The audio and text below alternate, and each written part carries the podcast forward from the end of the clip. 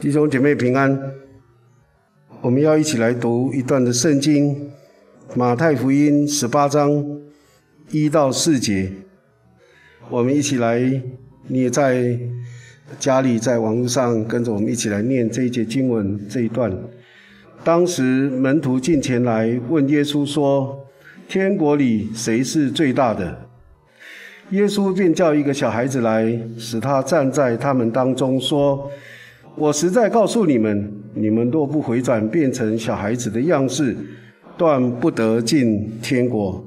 所以，凡自己谦卑像这小孩子的，他在天国里就是最大的。我们一起来祷告。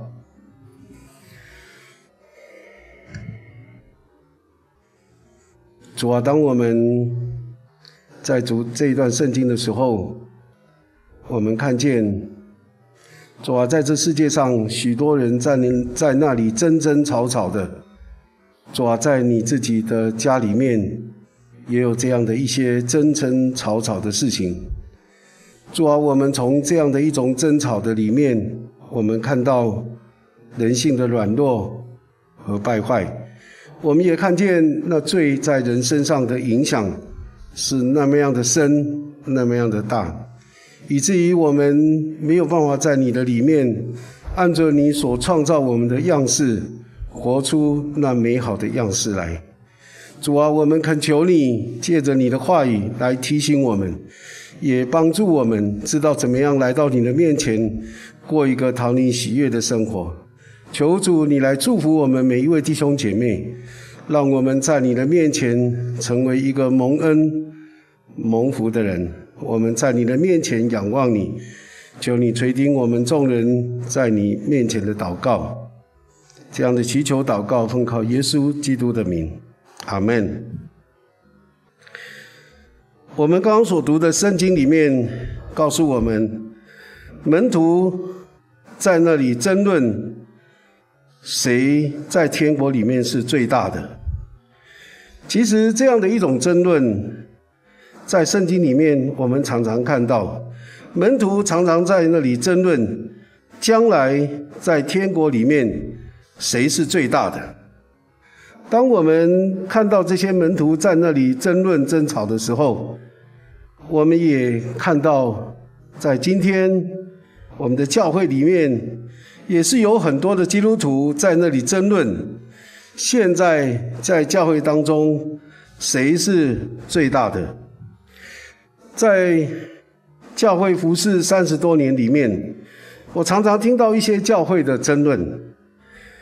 有一个教会的牧者在那里说：“教会里面买任何的东西都要经过我的同意，没有我的同意就不可以买。”所以呢，很多人就说这个牧师专权了。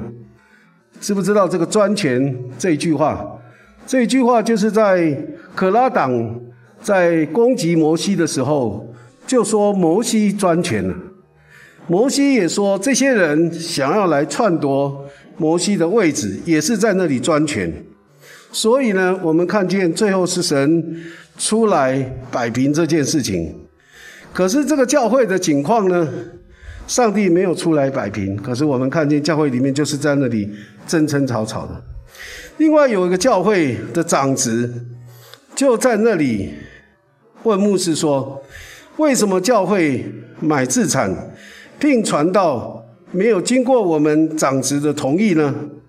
然后因为这样子，传道人跟牧跟长子之间也开始有一些的争吵，甚至呢也听过有一个教会那个老牧师就说：“我是教会的董事长。”财团法人的董事长，所以呢，我应该管教会的账。可是，另外有年轻的牧师说，我才是教会实际做事的人，所以我在做事上面，我需要管教会的账才好做事。所以，因为这样的一个争执呢，他们就开始在法院里面有兴讼的一个事情发生。我们看见，不管是专权，不管是争吵，不管是诉讼，这些事情其实都是很不好的一些事情，也是对基督徒来说，对教会来说是很丢脸的事情。保罗在哥林多书信里面就讲说：为什么不情愿吃亏？为什么不情愿来啊，让这样的事情能够在？教会里面来解决呢，而需要提到外面，让一些没有认识上帝的人来做这样的裁决。这就是在教会里面常听到的一些争讼的事情。其实这些的争论，我刚刚所说的，大概只是冰山的一角，还有更多更多的。但是我们所看到的是，不管是门徒，不管是基督徒。都在那里争论，在教会或者在天国里面，谁才是最大的？耶稣怎么回答他们的问题呢？怎么告诉他们谁才是最大的呢？耶稣就说：“你们要回转变成孩子的样式，在天国里面才是最大的。”那什么是回转变成小孩子的样式呢？主耶稣又说。就是凡自己谦卑像这小孩子的，他在天国里面就是最大的。回转向小孩子的样式，我们想想，我们今天都已经活到这把年纪了。就像尼哥底母，他来见耶稣的面，耶稣说：“你需要重生。”他说：“我怎么可能再回母腹里面再生出来一次呢？”我们也常常碰到这样的问题。耶稣说：“你们要回转向小孩子的样式。”我们怎么可能在这么大的一个年纪了，再回转去像孩子的样式呢？那种老来子的样式，大概我们做也做不出来，装也装不出来哈。但是耶稣所说的回转向小孩子的样式，有一个最重要的精神，就是。凡自己谦卑像这小孩子的，这个自己谦卑呢，是我们可以努力做到的事情，而且我们要努力的自己谦卑，而且谦卑到像小孩子的程度，才能够达到主的标准。自己谦卑哈，其实讲到自己谦卑像这小孩子的这些圣经的道理，我们都懂。我们也常常听到，我们也啊常常读圣经，都知道这样的一个道理。可是事实上，我们发现我们很少自己谦卑像小孩子，很少很少。要自己谦卑像小孩子呢，这是要有心这么做的人，他才可能做到谦卑像小孩子。假如你没有心呐，你根本不会去想我要怎么做才能够谦卑像小孩子。假如你有心，你就会努力的去想，怎么样做才能够谦卑，像小孩子一样。所以，凡自己谦卑像这小孩子的人，我们需要有圣经的教导，我们要有一个对的心态跟态度，对的心态跟态度。那什么样是对的心态跟态度呢？第一个。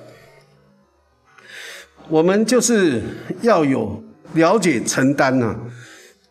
我们来看哥林多后书三章五节，告诉我们，并不是我们凭自己能够承担什么，我们所能承担的乃是出于神。哥林后多后书三章五节，保罗说，不是我们凭自己能够承担什么，我们若能够承担什么事，乃是出于神。这是我们每个基督徒应该要有一个这样的一个啊心态，或者是这样的认识。不管我们在教会担任什么样的职务，不管我们完成了什么样的工作，或者有了什么样的成就跟果效，这一切都是出于神，是神给我们机会，可以在那个职问呃职位上面、职务上面，我们可以有机会能够来担当。做这样的一个职务，也是因为神给我们能力，以至于我们才能够胜任愉快；也是因为有神的祝福，让这一切的事情都能够顺利的完成，我们才能够成就一些成果或者是果效。同样的，不只是在教会的里面，今天我们在社会当中，我们在一生当中，我们所成就的这一切，其实也都是出于神。我们能够在社会上有什么样的成就，我们在一生当中有什么样的一些成就，都是神给我们这样的机会，给我们这样的能力，也给我们这样的祝福。以至于我们能够有这一切的成果，还有或者是啊果效。其实我们看看，在我们周遭有许多的人，有的人真的是聪明绝顶，有的人是才华洋溢，啊，有的人是勤奋努力，但是我们看到这些人都不怎么样，他一辈子。仅仅是过日子而已，好像他所有的这些很很好的牌，或者是很好的这些缺点，而这优点都没有什么机会发挥，那也都没有什么样的果效或者是成就。为什么会这样呢？因为即使人拥有了这些才华、绝顶的聪明，或者是努力。假如没有出于神，没有神给的机会，没有神给的能力，也没有神的带领跟保守，这一切其实都没有太大的果效，都没有什么果效。我们常常说，比上不足，比下有余。看到比我们成就好的，我们说哇，这些人真的是怎么不这么不得了？可是为什么我们没有呢？有时候我们看一些比较不如我们的人的时候，我们又很庆幸，今天我们还能够有这样子的一种，呃，呃成就或者是果效。我们看到很多人也希望如此，但是他们却没有这样的机会，也没有这样的果效跟成就。所以，我们看见其实这一切都是出于神。既然是出于神，我们就没有什么好夸口的。就像保罗在哥林多书信里面说：“我们有什么不是领受的呢？我们有什么不是从神那里来的恩典呢？我们有什么好夸口的呢？觉得自己很了不起。”所以在箴言十六章九节说：“人心筹算自己的道路，唯有耶和华指引他的脚步。”我们可以规划我们的一生，我们可以规划很多的事情。但是真正的能够成就或者是有果效的，唯有耶和华指引他的脚步，指引他的脚步。我就想到，我们刚来林口开拓教会的时候，那时候我们在旧教会里面，我们是在教会的客厅啊，大门进去的时候，那个一楼的客厅，我们在那里聚会。刚开始的时候，我们好几年的时间，大概聚会人数人数啊，大概都是二十多个人左右。我们差不多每个礼拜都会稍微算一下，点一下我们聚会有多少人，都是二十多个人。然后呢，我就开始给自己压力，然后给自己压力以后，我就问上帝。主啊，为什么我们教会一直都没有成长呢？你看我们聚会了这么多年了，那还是这么这么一二十个人，怎么都没有什么进步，没有什么成长，所以我的压力就很大。其实很多人、很多弟兄姐妹看不到我的压力，因为我的压力是在里面的，别人从外面看不出来的。我就一直问自己，怎么没有没有成长？怎么没有一直在在人数增加？哈。那我就有这种人数的压力，然后我就跟神祷告，一直烦上帝，说怎么没有成长，怎么都没有人来到教会，怎么都没有呃一些人数的增加等等的。有一天呢，上帝有点不耐耐烦了，我说上帝不耐烦，其实也不是，是我觉得啦，我自己的感觉。上帝说好啊，你要人数吗？很简单。所以呢，有一个礼拜天呢，主日的时候来了将近五十个人。我们的那个客厅啊，所有的椅子都摆上去了，都很本来是还有走道，有比较宽敞的走道，到后来连那个走道都没有了，全部都摆满了人，连那个楼梯口啊、楼梯台阶也都坐了人了。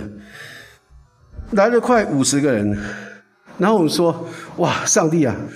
你看，我们过去都二十几个人，我们觉得还还 OK 哈。现在来了五十个人，我们就手忙脚乱，不晓得该怎么办，不晓得怎么招呼大家。那我们就觉得很有压力啊。那个没有人有压力，有人也有压力。然后呢，上帝很幽默，到了下一个礼拜的时候，又恢复了二十几个人。那时候呢，我就被教教导了，哈，好像打了一棒，就点醒说，其实。上帝要给你人很简单，可是最重要的是你承受不起。上帝要给一个教会很快的有很多的人，这个是很容易的。可是问题是教会这个容器还没有预备好，可以承受这么多的人。所以呢，我从那以后呢，就不再问上帝说为什么。人数都没有增加，为什么教会没有成长？我不再这样问了，因为我知道时候到了，自然就增加，自然就成长。所以弟兄姐妹，你看我们现在教会聚会的人数有多少？差不多是我那我们刚开始聚会那几年的大概十倍。所以呢，你看我们会不会觉得很有压力，觉得手忙脚乱？不会，因为我们已经。这个器皿预备好了，所以我们能够怡然自得的来每个礼拜的主日敬拜，每个礼拜的这样的一个侍奉都没什么问题。所以我就在想，其实这一切都是出于神。我们若能够承担什么，都是出于神。我们今天能够承担这一切，都是神赏赐的，都是神预备的，都是神所加给我们的。所以不要去求说，哎呀，为什么我没有坐在那个高高的位置上？假如你没有预备好，你坐在那个位置上，你只是焦头烂额，对你一点帮助都没有。可是当你预备好的时候，神把你预备好了，你可以承担这一切，而且是你得心应手，而且你会怡然自得，怎么做都没有问题。今天在教会，我们看到神的作为就是如此，这一切都是神的带领。同样的，我也相信，今天若是神愿意的话，再增加我们教会十倍或者一百倍的人数，我想我们若是出于神的。我们也一样会怡然自得，因为我们已经被预备好了，我们可以承受得起这样的这么多人在我们的当中，不管是在教会的运作，不管是在彼此的关怀、彼此相爱、各彼此的那种事工的配搭等等，我们都可以怡然自得。所以，我们若能够承担什么，乃是出于神。这是我们回转向孩子的样式，我们必须有的心态跟态度。第二个呢，就是要有仆人这样的一个心态跟态度。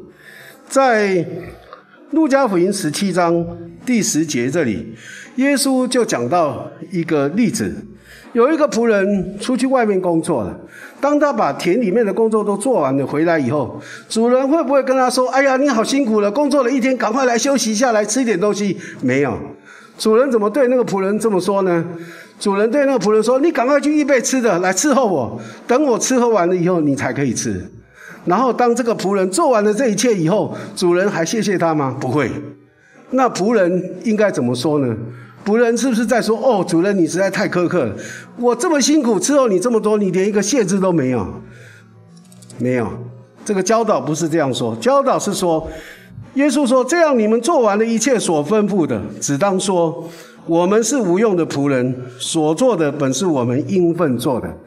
当我们做完了一切神所吩咐的，神要我们所做的这一切，我们要自己对自己这样说。”我是一个无用的仆人，我所做的本是我应份，那个应份就是我的本分所应该做的，啊，本分所应该做的。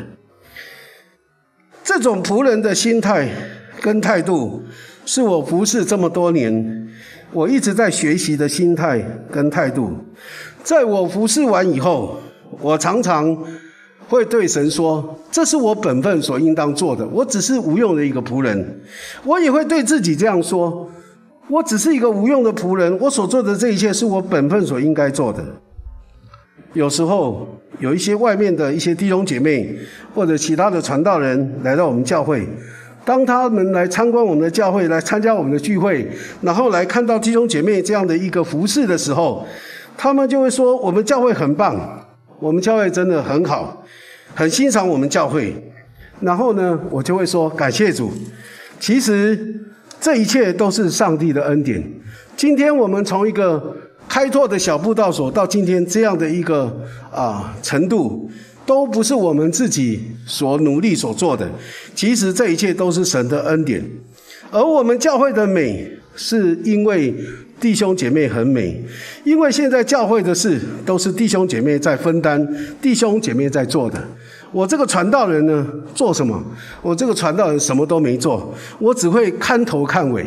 啊，看头看尾，就是看看哪里怎么样，哪里有什么需要，哪里有什么问题。我只是做这些的事情，其实我什么都没有做。我若是有做一点什么，其实也都是我本分所应该做的。这是我一直学习的一个服侍的心态跟态度。什么是自己谦卑，像这小孩子的？圣经是怎么告诉我们，我们要怎么样能够像谦卑像这小孩子呢？在诗篇一百三十一篇第一节这样说：“他说，我的心不狂傲，我的眼不高大，重大和测不透的事，我也不敢行。什么是我的心不狂傲呢？”我的不心不狂傲，就是我专注于做好每一件小事。我的心不狂傲，是因为我专注于做好每一件的小事。这就是我的心不狂傲。什么是我的眼不高大呢？我的眼不高大，就是我专注于做好眼前的事情，把眼前的事做好，不要去想说明天、明年啊以后的这些事情。不是去看那些所谓的高大的事情，而是专注于做好眼前的小事。我的心不狂傲，我的眼不高大，就是专注于做好每一件小事，专注于做好眼前的每一件事情。那重大和测不透的事，我也不敢行。什么意思呢？就是我认定重大跟测不透的事情，那是上帝的事情，不是我的事情，所以自然我就不用去费心，也不用去操心。不用去操心，在我们这一段时间呢，是疫情期间，那所以呢，政府的规定，很多的餐馆都不能够开张，最多只能够外卖哈，所以我们很多的家庭呢，都天天在家吃饭，我们家也是一样，我们家都是每天在家煮饭，都是师母回家煮饭哈，那在这一段时间。其实以前就就是这样子，一直到今天，我从来没有听过我们家的孙女慈恩或者是伊恩说我们晚餐要吃什么，他们从来不问的，从来不问说，呃，晚上要吃什么，他们也不会去问明天以后的事情，因为对他们来说，明天以后的一些事情，那些事都是重大和测不透的事。而这些重大和测不透的事呢，是谁的事？都是父母的事，所以他们从来不会去问这些事情，所以这些事情自然用不着他们去费心，用不着他们去操心啊。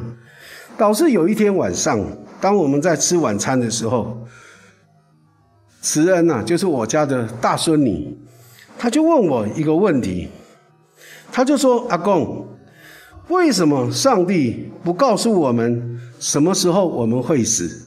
哦，我听到这个问题，我一有一点吓一跳哈。他怎么会问一个这么神学的问题，而且是这么深奥的问题啊？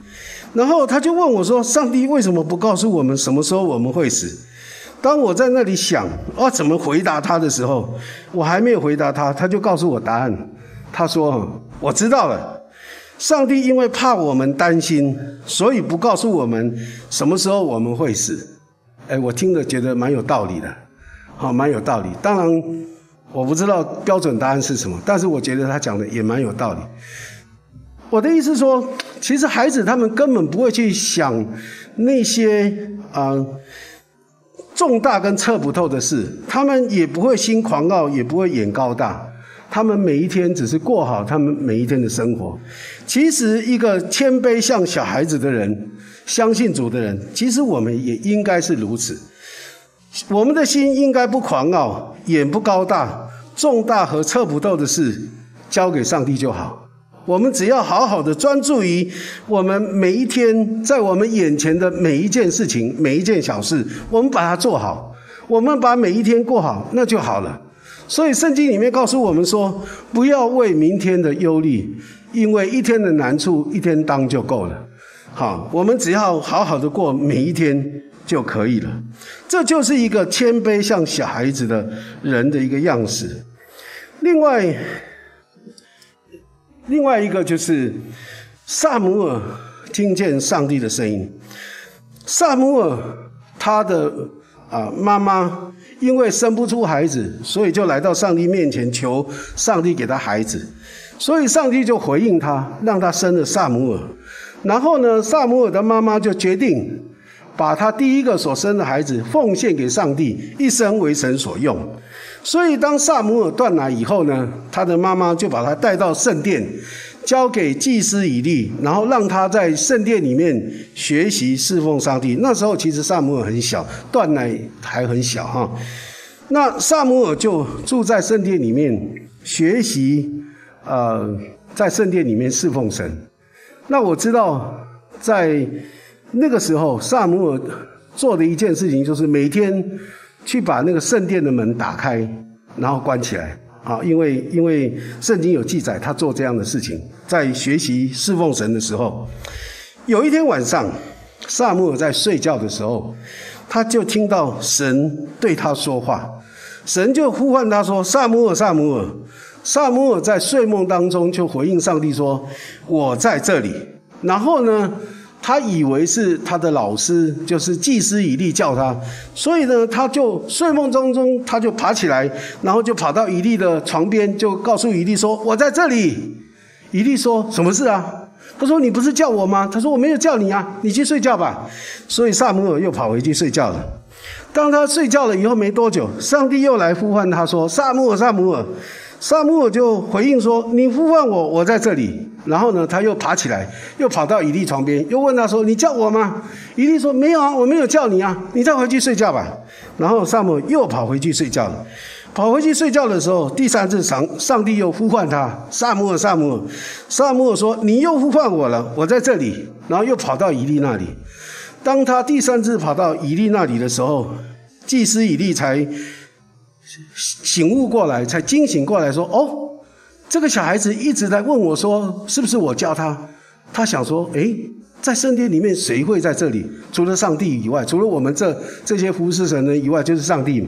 他说，上帝在呼唤他，所以他就教萨母尔说：当你在听见这个声音的时候，你要说耶和华，啊，请说仆人静听。所以呢，萨母尔又回去睡觉。”第四次，上帝就来呼唤萨姆尔，说：“萨姆尔，萨姆尔。”然后萨姆尔就说：“请说，仆人静听。”他不敢直接称呼上帝的名字，他就说：“请说，仆人静听。”所以我们看见，在那时候，萨姆尔他连续一个晚上听见上帝呼唤他。其实，在这个过程里面，我们看见萨姆尔，他虽然是一个孩子。但是他非常的顺服，非常的顺服。很多的孩子，当他在睡觉当中被叫醒的时候，通常有起床气，可能就在那里又吼又叫的哈，在那里发脾气。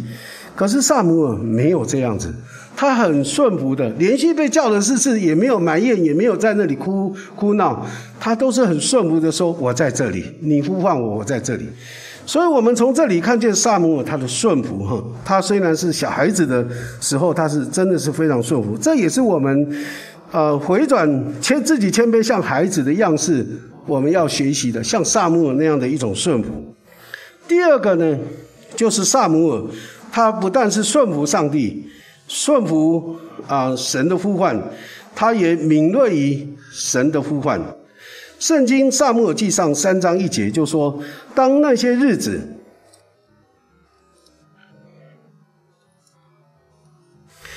当那些日子，耶和华的言语稀少，不常有末世。其实，在萨摩尔的时代，也就是在士师的末期、末后、末后、末期的那段时间，上帝没有太多的言语在他们的当中，所以神很少对他的百姓说话。可是从萨姆尔开始，上帝就借着萨姆尔不断的来向他的百姓说话。这里说萨姆尔长大了，耶和华与他同在，使他所说的话一句都不落空。从但到别是巴，所有的以色列人都知道耶和华立萨姆尔为先知。萨姆尔从那天晚上听到神对他说话的声音，神呼唤他以后呢，他常常聆听神微小的声音，他也越来越敏锐。越来越熟悉神的声音，以至于神借着萨姆尔传话，一句都不落空，一句都不落空。我觉得今天我们若没有回转向小孩子的样式，我们很难敏锐于神的声音、神的话语。你知道我最近，嗯，在学习一个功课。因为自从疫情以后，我们很少就有实体的聚会、实体的一些弟兄姐妹的来往，所以我就跟神祷告说：“神啊，现在弟兄姐妹都没有来到教会，我们也很少有机会接触，那我怎么样关心他们？怎么样牧养他们呢？”我就跟神祷告，神就给我一个这样的意念，我可以常常写这样的呃今日灵粮这样的灵修小品。开始的时候，我是想说我要每天写，每天写。那可是我后来发现，越写越没有东西。我还是每天读圣经，每天读圣经，但是呢，就是没有那个那个灵粮没有嘞，没有那个灵粮来。所以我到今天为止，我就每一天祷告。当我要灵修、要读圣经的时候，之前我一定先跟神祷告。我说神啊，感谢你让我有机会可可以来读你的话语。我求你把。那生命的粮赏赐给我，当我读了你的话语以后，我可以把它当做食物吃了，成为我生命的粮。这是第一个，我跟神祷告的。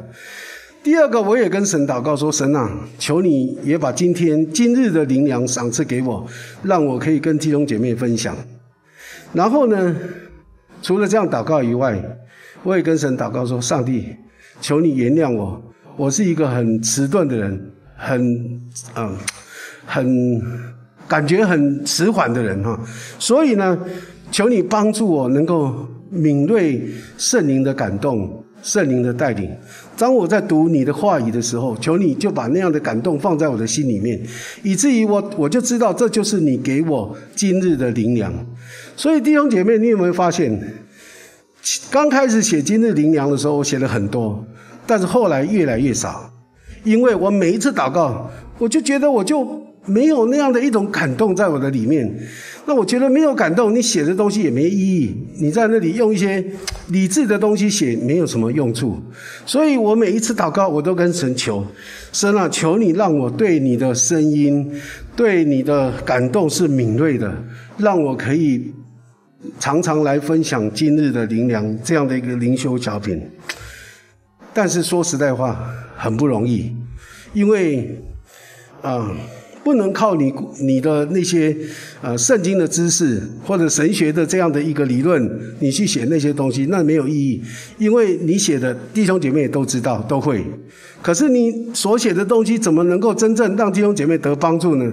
一定要出于圣灵的感动，圣灵知道我们需要的是什么，所以他会把那样的感动放我们里面，所以那要请弟兄姐妹继续为我祷告，让我可以回转向。小孩子的样式，像萨姆尔那样子，敏锐于上帝的感动，敏锐于上帝的声音，以至于能够常常分享神的话语。哈。最后，什么是自己谦卑像这小孩子的？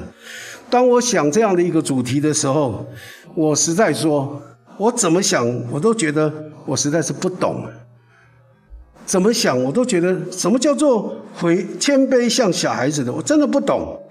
但是当我在想着然后不懂的时候，上帝就对我说：“他说没关系，上帝已经把很多的小孩子摆在我们的身边，无论你是当爷爷奶奶的，就像我，我是当爷爷的哈，或者是爸爸妈妈，或者是叔叔阿姨。每当我们想起耶稣说“凡自己谦卑像这小孩子的”，当我们不懂的时候，看看我们身边的孩子，我们就一定可以从他们身上看到神创造按着他自己的形象和样式所创造的人类的那种最初的模样。虽然孩子其实已经受到一些污染了哈，但是。我们仍然可以比较多看到神的形象和样式，也看到神赋予孩子那种谦卑的样式。我们一定可以被提醒回转向孩子的样式。所以你不懂得什么叫做回转向自己谦卑像孩小孩子的时候，你就看看你身边的小孩子。当然，你不能看到他不听话啦，或者吵闹的那个，你不能看只看那个部分哦。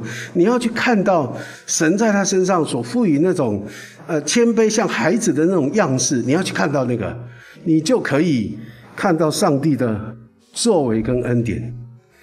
我们教会有一套书，是呃一个神学家卢英写的。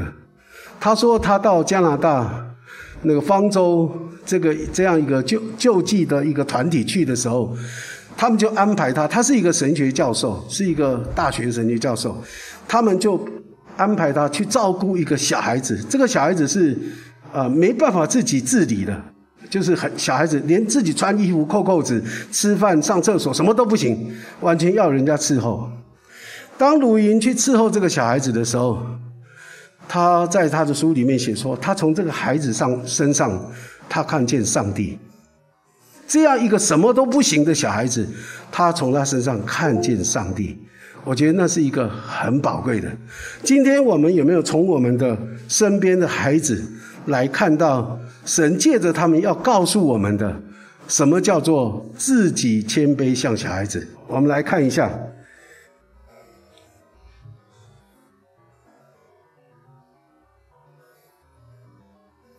大家有没有看到这个图片？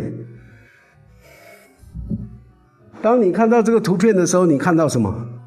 我先介绍一下，这个图片里面的这个小女孩是席龙弟兄的孙女啊，怡心。你看到她在做什么？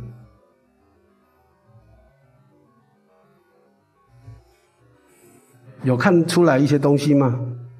神借着他要让你看到的是什么呢？自己谦卑，像这小孩子。我第一个就看到是，我们很少祷告的时候是这样跪下来的，对不对？而且手是这么样的握住，很虔诚的在那里祷告。我们祷告其实没有这么样的虔诚，可是孩子从孩子的身上，我们就可以看到，那真的是我们该学习对神的一种敬畏，然后那种孩子的敬虔。然后呢，再来看另外一张，有没有看到这一张？你除了看这个孩子以外，也要看到后面的电视。那是我们线上崇拜的时候，当我带大家一起祷告的时候，我家那个最小的孙女，她就呃趴在这个地板上面，就在那里祷告。其实我们真的可以从孩子的身上看到很多神要我们看，回转向孩子，自己谦卑像小孩子样式的。那样的一种样式，最后要请弟兄姐妹来看一段的影片。